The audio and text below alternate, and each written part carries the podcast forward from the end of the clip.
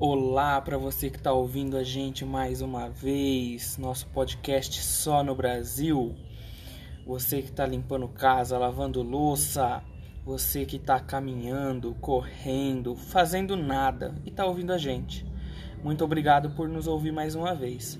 E hoje nós vamos falar sobre o avanço da tecnologia e a privacidade. Nós vamos, nosso tema hoje é o, a, no, a nossa vida.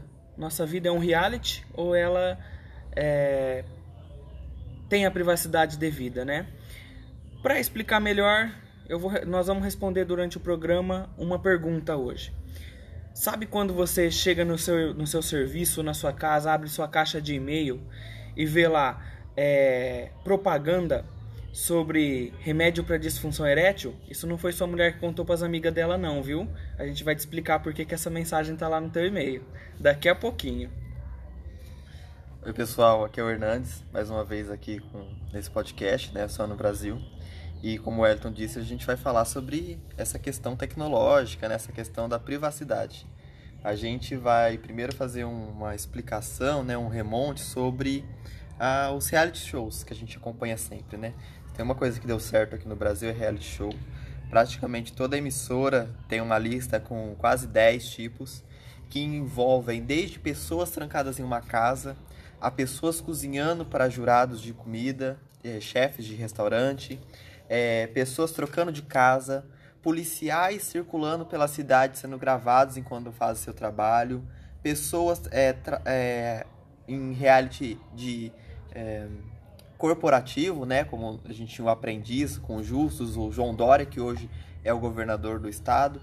Então, é um formato que no Brasil deu certo. Quando a gente pega para olhar esses formatos, muitos deles são do, de outras partes do mundo, a maioria deles não nasceu no Brasil, mas aqui eles dão certo. Em vários países eles fracassam, nos seus países originais eles fracassam, mas aqui dá certo. O brasileiro, ele, ele sente essa necessidade, né, de conseguir ter um, um ponto de apoio ali, é, querendo espiar a realidade, espiar um certo tipo de tema proposto, né? Quando a gente vê a pessoa em situação extrema dentro de uma ilha deserta, ou em confinamento, ou até mesmo tendo que mostrar suas habilidades um pouco mais, né?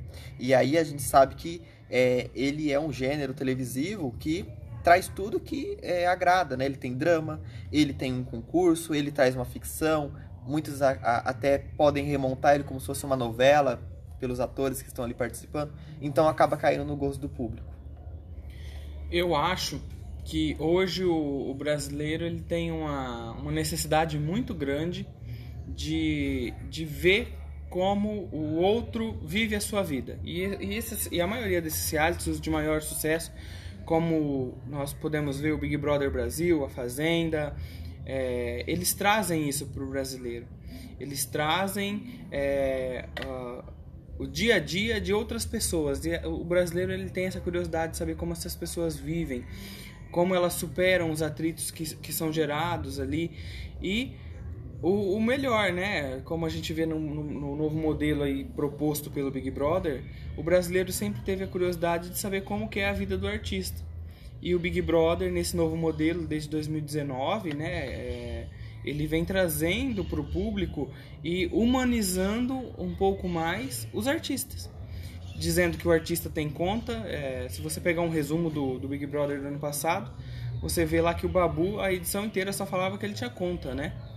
Então, assim, você vê que ele tem conta, você vê que ele tem problema de saúde, você vê que eles brigam, você vê que eles xingam, você vê que eles são gente como a gente.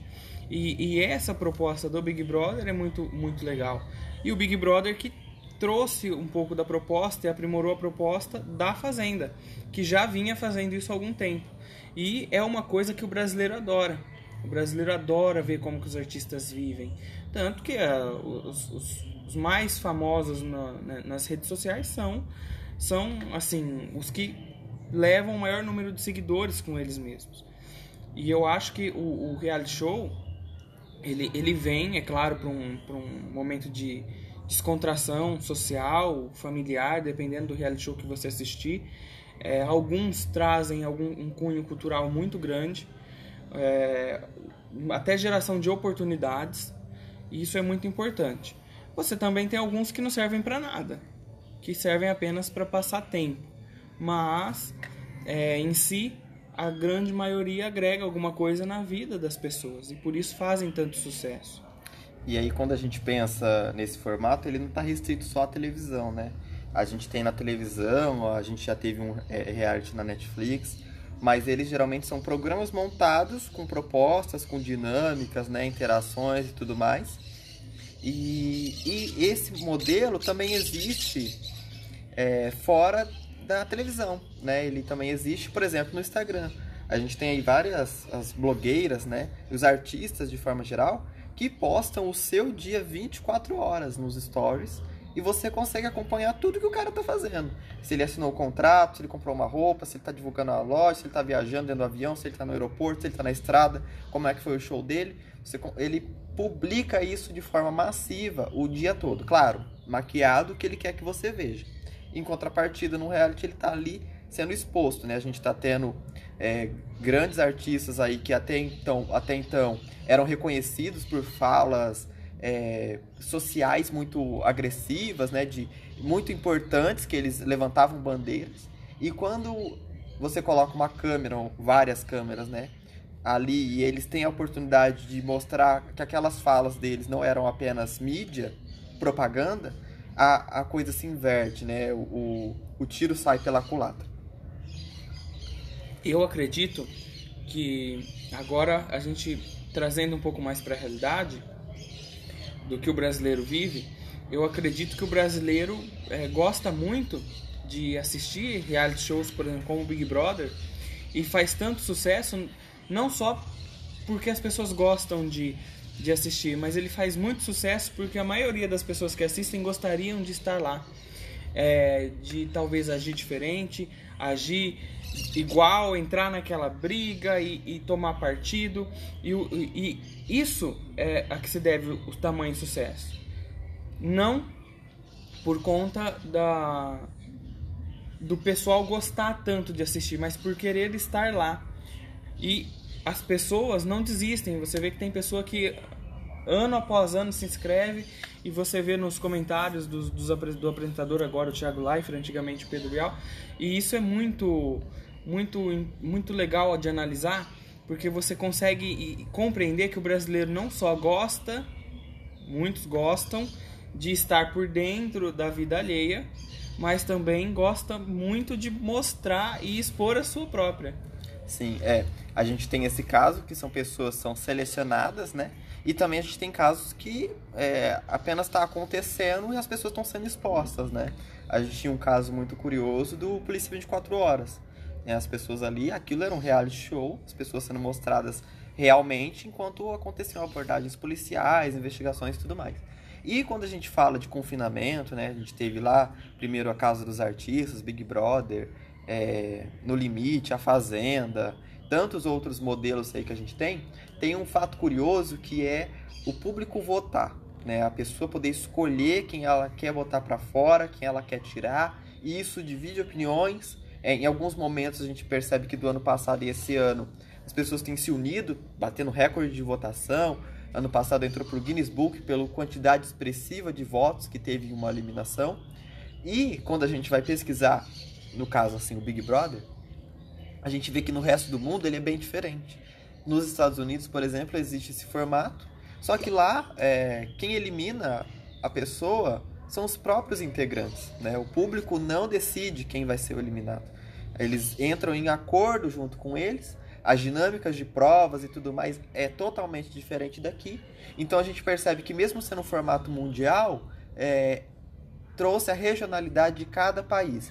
Acho que em Portugal não tem o apresentador que aparece numa tela, é só a voz, é como se ele fosse só o dono da casa, né? Que é o, é o intuito, né? O grande irmão é aquele que está hospedando aquelas pessoas naquela casa e até quando ele vai eliminar ele fala você não é mais bem-vindo na minha casa você está eliminado então as pessoas não têm realmente contato com ninguém do lado de fora aqui a gente ainda tem uma pessoa que aparece ali toda noite para falar com eles interagir trazer informações de fora para dentro que acaba movimentando o jogo então a gente percebe que todas essas alterações essas peculiaridades né que são impostas trazem realmente o que é o gosto do brasileiro eu, eu duvido muito que o brasileiro assistiria esse formato de Big Brother como é nos Estados Unidos. Que ele não pode opinar, que ele não pode votar, que tudo acontece do jeito que eles querem lá dentro.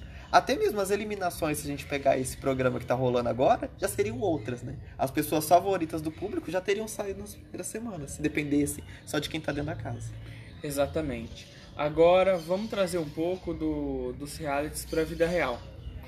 É, eu, eh, eu acredito que quem não queria pôr o Bolsonaro no paredão, né? O Nogueira, o, o, o Dória. Eu Seu acho que, governador. Eu acho que todos eles estariam no paredão, ia sair um por um. Sim. É, mas nós já vivemos, né? Sem poder votar em quem que a gente quer eliminar, mas nós já vivemos num reality show. E a tecnologia é o que faz a, da nossa vida um reality show.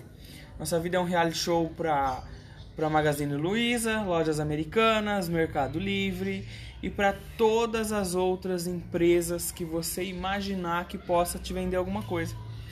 É, elas espionam os dados do seu celular, conseguem comprar dados que você forneceu às suas redes sociais, conseguem comprar dados das suas redes sociais referente ao que você mais gosta, ao que você mais assiste e consegue comprar espaço na rede social para te apresentar um produto referente àquilo tudo que ela levantou referente aos seus dados.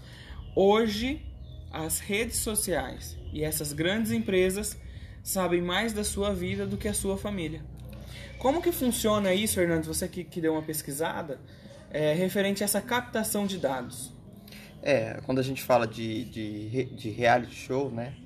Hoje qualquer um pode fazer um reality show, você pode abrir seu Instagram, ficar se gravando 24 horas por dia. Claro que não vai ter audiência. Mas quando a gente pega a questão do reality show de você espiar, né? Que eles você até não sabe se vai ter isso. audiência. E se eu fizer e tiver? É, sim, mas pode ser que tenha, mas não proporcion... com tanta proporção. Mas quando a gente pensa assim, ah, eu vou dar uma espiada no que está acontecendo lá naquele reality que eu gosto, isso está acontecendo com a gente quando a gente usa uma rede social, o Google, é, e vários aplicativos, né? Hoje, quando você entra numa rede social e por conta do algoritmo, né, que nada mais é do que o código que sustenta esse sistema, ele consegue te direcionar para várias coisas, como se ele tivesse, como se ele te conhecesse muito bem. E às vezes você até pensa, nossa, eu, eu tava pensando nisso agora, ou isso aqui me agrada realmente, né? E que te força a ficar ali dentro daquela rede social. Quando você curte determinado assunto, quando você compartilha as suas postagens, o que você escreve, tudo isso é analisado é, até em base de, de análises psicológicas, né, que é usada por psicólogos, mas isso dentro da rede social a gente pode agregar. E o, o código, o algoritmo consegue te direcionar para postagens que você vai gostar, né? Quando é a mesma coisa quando você loga na Netflix pela primeira vez, ou no Spotify, é, em qualquer plataforma dessa que vai ter que te trazer um, um um produto para você assistir, ele te pergunta, escolha três e te mostra um catálogo enorme. E dali você vai escolhendo os que te agradam, dali ele vai te dando sugestões, né? Então a rede social ela faz isso. Ela pega os seus dados, ela compila tudo isso e aí ela vai te direcionando. Pode-se dizer que ela vai te manipulando, porque ela vai te deixar presa naquele mesmo mundo, né? A gente fala que é uma bolha social. Você vai ter contato com as pessoas que curtiram a mesma coisa que você, você vai ter contato com as pessoas que compartilham, pensam da mesma forma que você. A gente tem um exemplo claro disso, que foi a, o, o processo que o Mark Zuckerberg, né, que é o, o CEO do, do Facebook, sofreu da Cambridge Analytica, né, que favoreceu o Donald Trump, que foi presidente dos Estados Unidos, é, em que eles conseguiram pegar esses dados, essa agência, pegar esses dados das pessoas dos Estados Unidos e direcionar postagens relacionadas ao, ao perfil de cada pessoa. Então, todos eles receberam algum tipo de postagem, publicação é, relacionada à campanha do, do Donald Trump, mas nem todos receberam a mesma. Foi levado em consideração o gosto de cada um, o perfil de cada um. E aí, quando a gente traz isso para o Brasil, a gente tem isso acontecendo com eleição, a gente tem isso acontecendo muito com lojas, né, com serviços. É, hoje, quando a gente fala, tem muita fake news que fala, ah, a vacina vai te espionar, tal coisa vai te espionar, a gente já carrega no nosso bolso algo que nos espiona é, 24 horas por dia. Né? O celular, quando a gente fala OK Google, ele já abre para você poder faz, é, solicitar alguma coisa para aquela inteligência artificial, mas ele também está captando tudo que você fala, tudo que você digita, escreve, compartilha, pesquisa. E aí, nisso, a empresa, as empresas vão sabendo qual é o seu gosto, o que você está procurando. Dali elas te direcionam ofertas, te direcionam promoções. E nisso elas conseguem aumentar o poder delas de venda, aumentar o poder delas de lucro, né? E os seus dados que você nem imagina, o seu perfil de comprador, de consumidor, social, político, está sendo vendido sem que você esteja nem ao menos percebendo. É, isso já responde aquela perguntinha do começo, né? Do remédio para ereção. Sim. Quando você usa seu e-mail, você se cadastra no e-mail, você loga ele no seu computador e também loga ele no seu celular.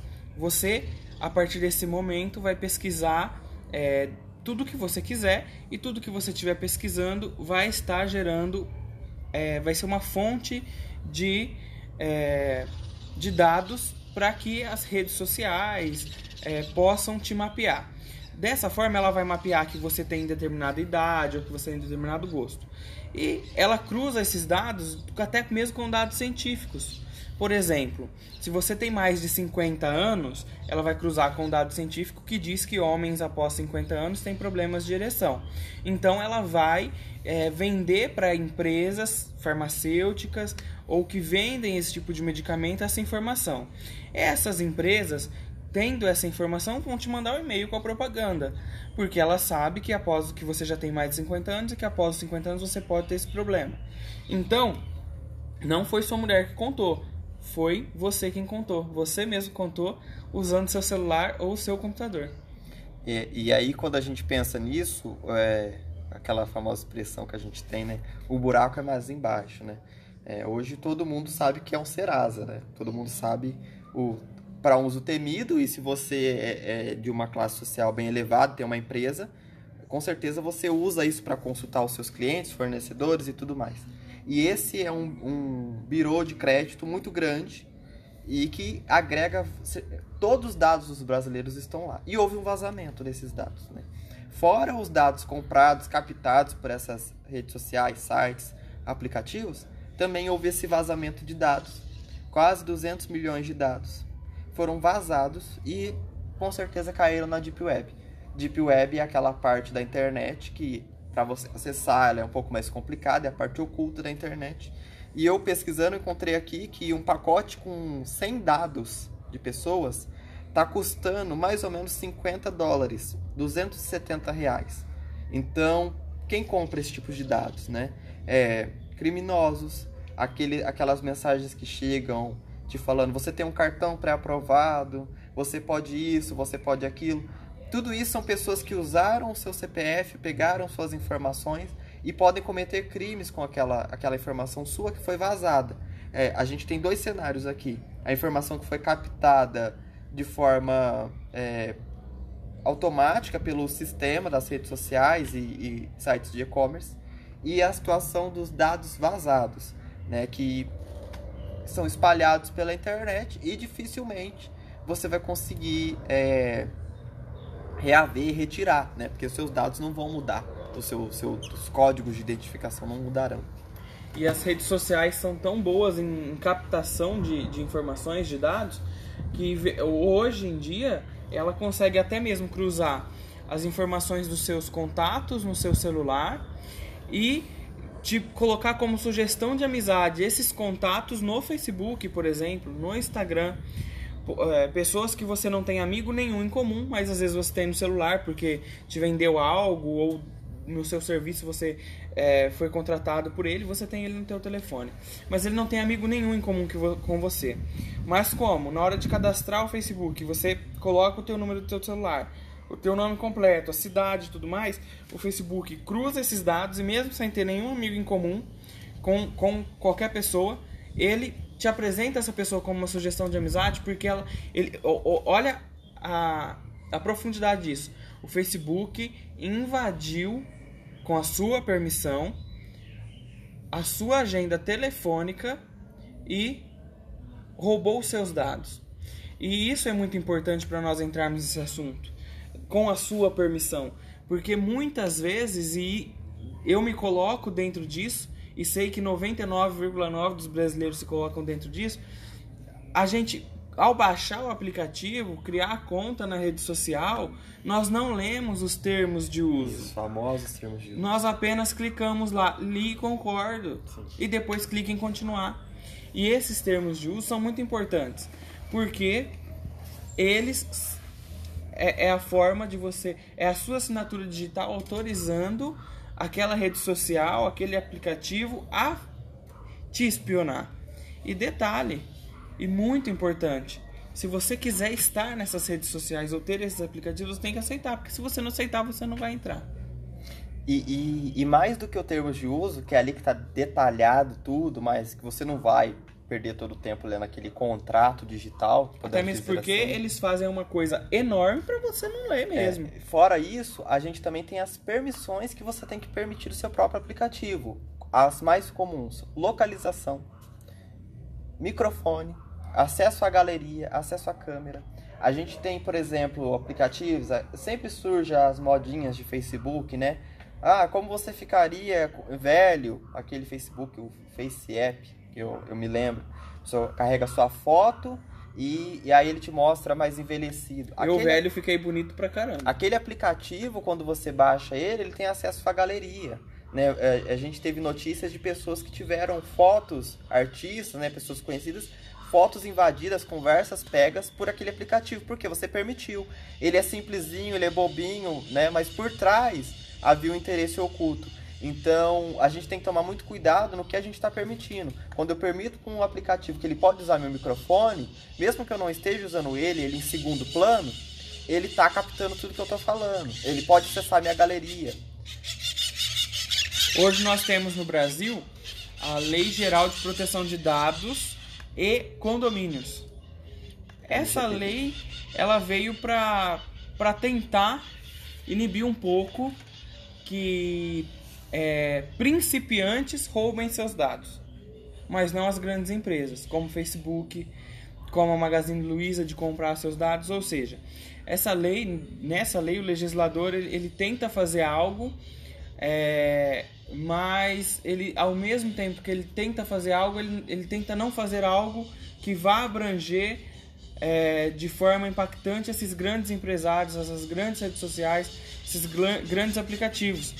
Então, é, a maior responsabilidade no momento de fiscalizar como os dados estão sendo expostos no mundo digital é da, da própria pessoa, do próprio usuário. Porque nós não podemos contar com mecanismos legais que ampare o, o brasileiro. Nem antes desse aplicativo, dessa rede social, entrar no país e começar a circular no celular das pessoas, e nem posteriormente. Se você pegar dados e, e, e cruzar dados, quantas ações é, foram movidas contra o Facebook, por exemplo, e quantas ações foram ganhadas contra o Facebook? São é, mínimas, uma taxa, segundo a minha pesquisa, de no máximo 13% das ações o Facebook perdeu. É uma taxa muito pequena perto de tudo que é feito, porque eles são muito espertos, eles têm uma equipe jurídica, uma equipe é, que pensa nos termos de uso, que pensa na comercialização do Facebook, porque o Facebook ele é gratuito para nós usuários? Não, ele não é gratuito para nós. Ele é uma rede social que pega algo em troca para que você possa usar. Ele pega os teus dados, ele vende os teus dados, ele põe propaganda e te obriga a assistir. Quando você quer assistir um vídeo, você tem que assistir pelo menos um pouco da propaganda. Muitas das vezes é uma propaganda relacionada ao que você já pesquisou ou ao que você está precisando no momento. Então você vai abrir aquela propaganda e vai gerar dinheiro para o Facebook. Então, a, a, o brasileiro hoje não pode contar com a legislação para se proteger dessa invasão e desse roubo de dados. Porque embora você autorize, você é, culturalmente clique que você leu e, e, concorda com os termos de uso, isso é uma cultura do brasileiro, você nem sempre concorda. Embora você clique e concorde, às vezes você faz isso só porque se você não fizer, você não vai poder usar o aplicativo. E a demanda social no Brasil é que você esteja no Facebook, é que você esteja no LinkedIn, é que você esteja no Instagram, é que você esteja no Twitter. Essa é a nossa demanda social hoje. E para cumprir com essa demanda social, você aceita e se submete a coisas que talvez você não se submeteria se a nossa cultura e a nossa demanda social fosse outra. Sim, é. E aí, o que, que, que é engraçado dessa, desse ponto, né? Hoje o Facebook ele começou com uma rede social, é, tem filme, né, tem documentário e tudo mais. Uma rede social normal para as pessoas se conectarem, né? Uma rede social para fotos. E aí ele veio crescendo, crescendo, crescendo, de forma que hoje ele já tem, eu acredito que mais uns, uns 10 aplicativos famosos debaixo do guarda-chuva dele, né? Messenger, Instagram, WhatsApp, vários assim que ele vai vendo o que ele consegue, ele vai incorporando, ele vai comprando. É, a gente tem, por exemplo, recursos que era do Snapchat, que ele não conseguiu comprar e ele jogou para dentro do WhatsApp, jogou para dentro do Instagram. Então, é uma empresa, pode-se dizer que é a maior empresa do mundo assim que de tecnologia de dados sociais. E hoje tudo a gente precisa ter uma rede social, né? Se você não está numa rede social, você não é visto. É, se você é um, tá no meio corporativo, você tem que ter um LinkedIn. Se você está querendo encontrar seus amigos, você tem que ter um Facebook ou um Instagram. Muita gente hoje já tem migrado do Facebook e ido para o Instagram, né? Porque o Facebook ele não te entrega muitas publicações, ele te limita por conta do algoritmo aos seus amigos mais frequentes e muitos grupos, muitas discussões que as pessoas não querem mais entrar. Então muita gente está migrando do Facebook para o Instagram é, e o WhatsApp para você conversar com a sua família e tudo mais.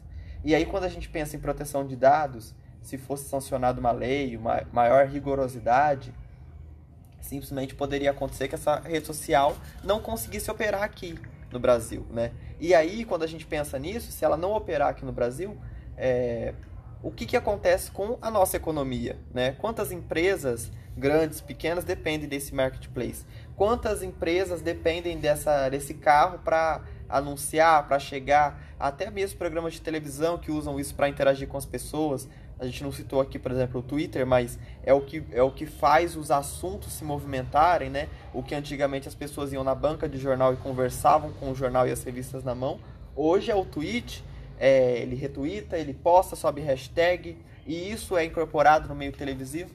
Então é quase impossível a gente dizer que é, a rede social teria que se enquadrar na, na legislação é, e poder ter essa permissão para operar. Isso aconteceria se tivesse um, um impacto de fora para dentro, no, na Europa, nos Estados Unidos, sancionar para que eles tivessem que se adequar. Aí essas duas potências mundiais fazendo isso, o, Bra o Brasil teria o reflexo disso. Mas eu acredito que ao contrário, o Brasil impondo isso para eles que são de fora, não aconteceria. E quando a gente pensa na primeira rede social que a gente se lembra, né, é, o Orkut, que tem a cara parecida com o Facebook, não existia isso. Não existia propaganda, não existia é, compartilhamento, era fechado, você tinha que convidar um amigo, tinha que ter um convite e tudo mais. E aí ela era é, fraca, né? ela era frágil, por mais que muita gente gostasse, ela era frágil, ela não suportava tantas coisas, ela não abriria a, o, os ramos da tecnologia que se abriu, que a gente teve com o Facebook, né? essa expansão Cada hora tem uma novidade, toda hora você atualiza, surge um botão e aquilo vai te prendendo para você ficar ali. E aí quando a gente falou de lei de proteção de dados, a LGPD, é uma lei que é necessária ter essa discussão, ter pelo menos esse pensamento nas. Aí eu vou falar agora de questão empresarial, né? É, de ter esse pensamento de o que, que eu estou fazendo com esses dados para que a pessoa não use de má fé, né? Quando você vai fazer um, um contrato com o banco ou alguma coisa em loja ou algum outro tipo de serviço e não roube seus dados, não use eles de maneira errada.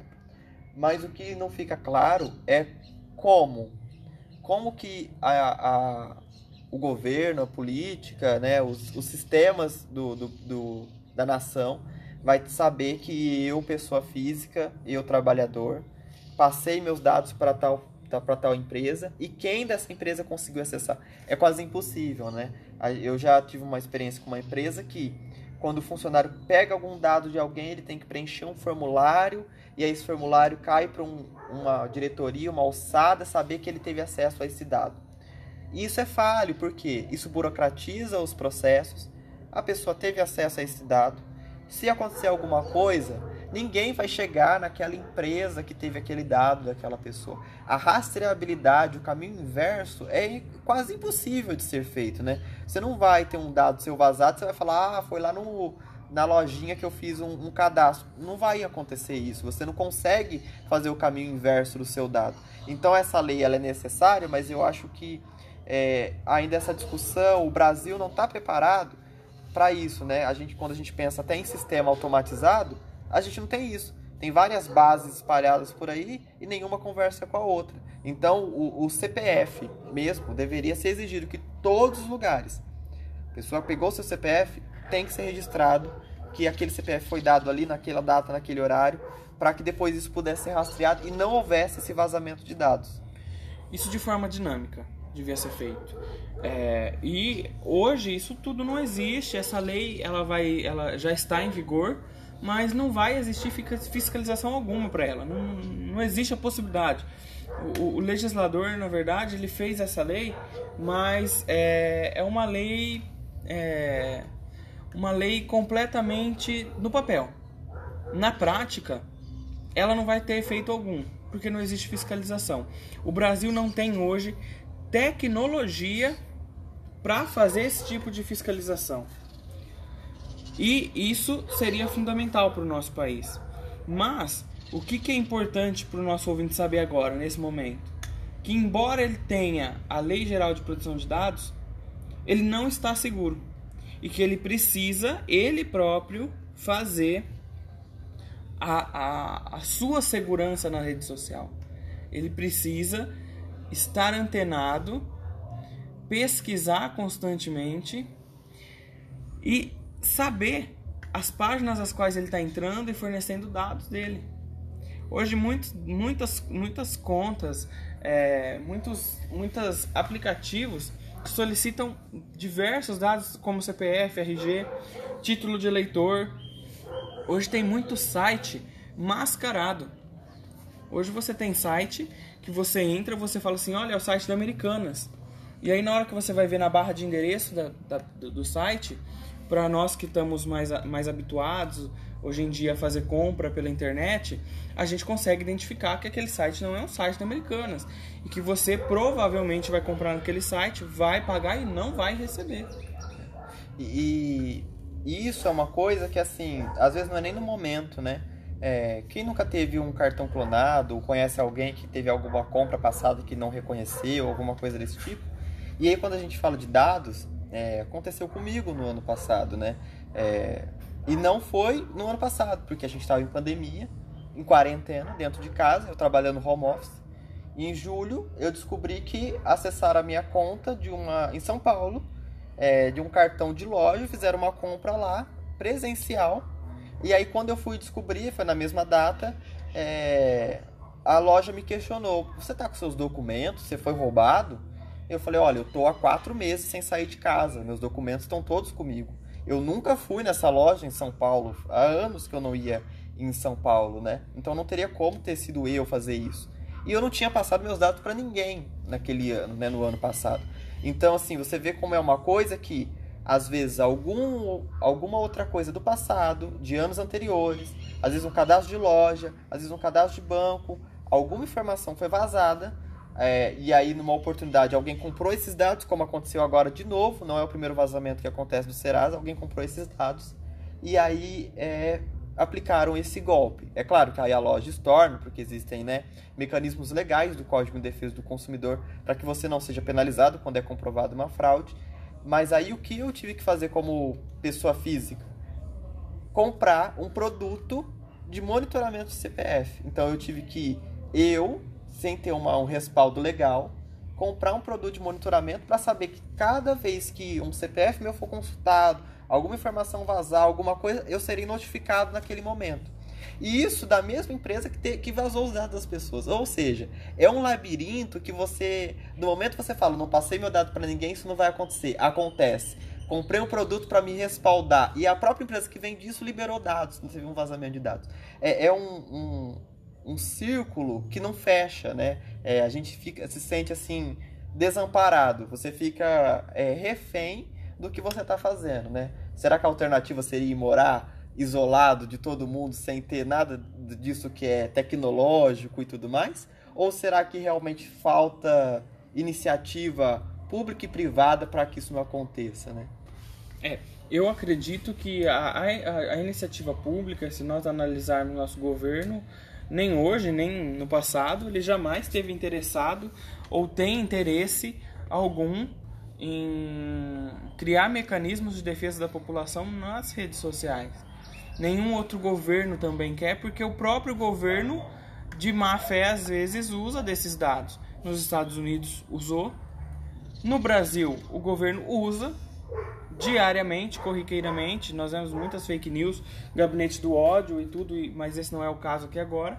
Então, no mundo inteiro, o próprio governo se beneficia desse esquema de captação de dados das pessoas. Então, por isso o governo, ele não quer de forma alguma limitar essas empresas que são suas parceiras. As empresas são parceiras, patrocinadoras, entre aspas, de muitos governos no mundo afora. E isso é, é o que motiva essas empresas a continuar, porque elas veem um, ganho financeiro muito grande.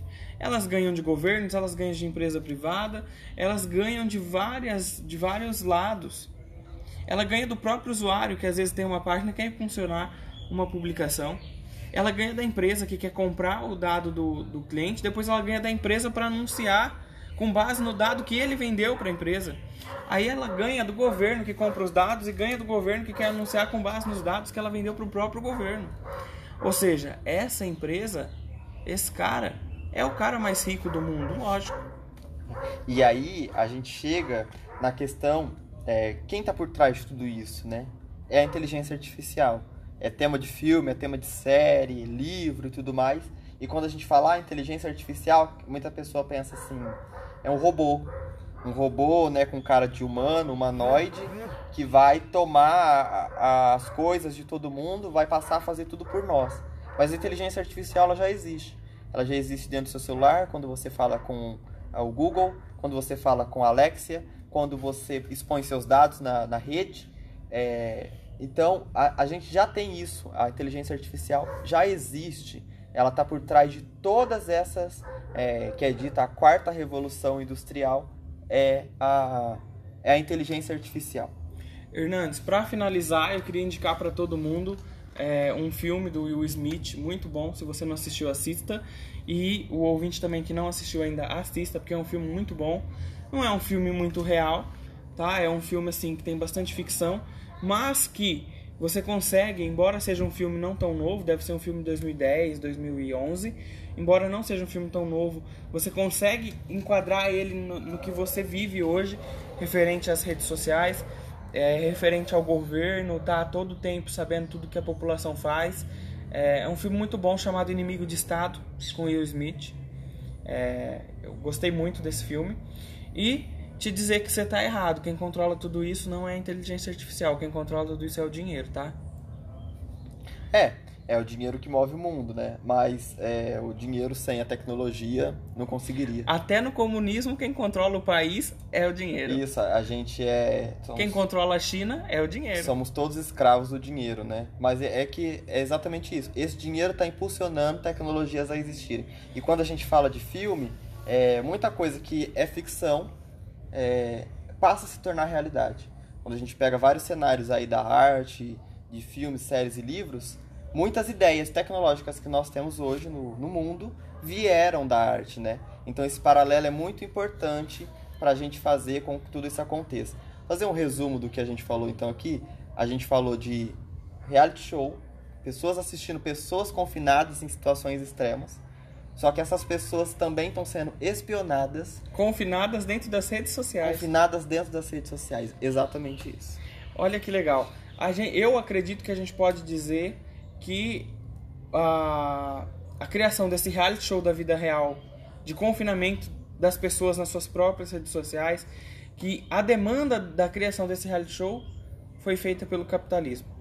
O capitalismo é quem gerou essa demanda, o capitalismo é quem supriu essa demanda e o capitalismo é que alimenta constantemente essa demanda. E finalizando, eu acho que a gente pode refletir hoje o quanto é importante que cada um cuide da sua vida. Muito bem. E que antes de publicar, postar, estar em qualquer rede social, eu acho que o brasileiro ele deve é, ler muito bem e quebrar essa cultura de não ler termo de uso e sair aceitando, sair concordando. Isso é uma cultura. Culturalmente, você vai no, no banco, abrir uma conta e o gerente nem te deixa ler o contrato, ele já pega a sua assinatura e acabou. É, eu acho que ninguém nunca falou pro gerente, não, me dá cinco minutos que eu vou ler. Não, eu posso levar para casa, ler esse contrato e voltar amanhã? Ninguém nunca falou isso. Tenho certeza disso. Se falou, foi muito raro. É, e eu acredito que a gente devia quebrar essa cultura. Esse, esse, essa é a reflexão que eu proponho para todo mundo fazer hoje. Que nós temos que quebrar a cultura do aceitar, concordar, assinar sem ler. É, a, a gente pode quebrar essa cultura com a própria tecnologia. Né? A gente, como você mascara quando o aplicativo te pede para permitir certas, é, certos acessos, né? Você tira os seus suas fotos e tudo mais da sua galeria interna e joga para a nuvem, que exige uma criptografia diferente para se, se entrar, né? Dropbox, OneDrive.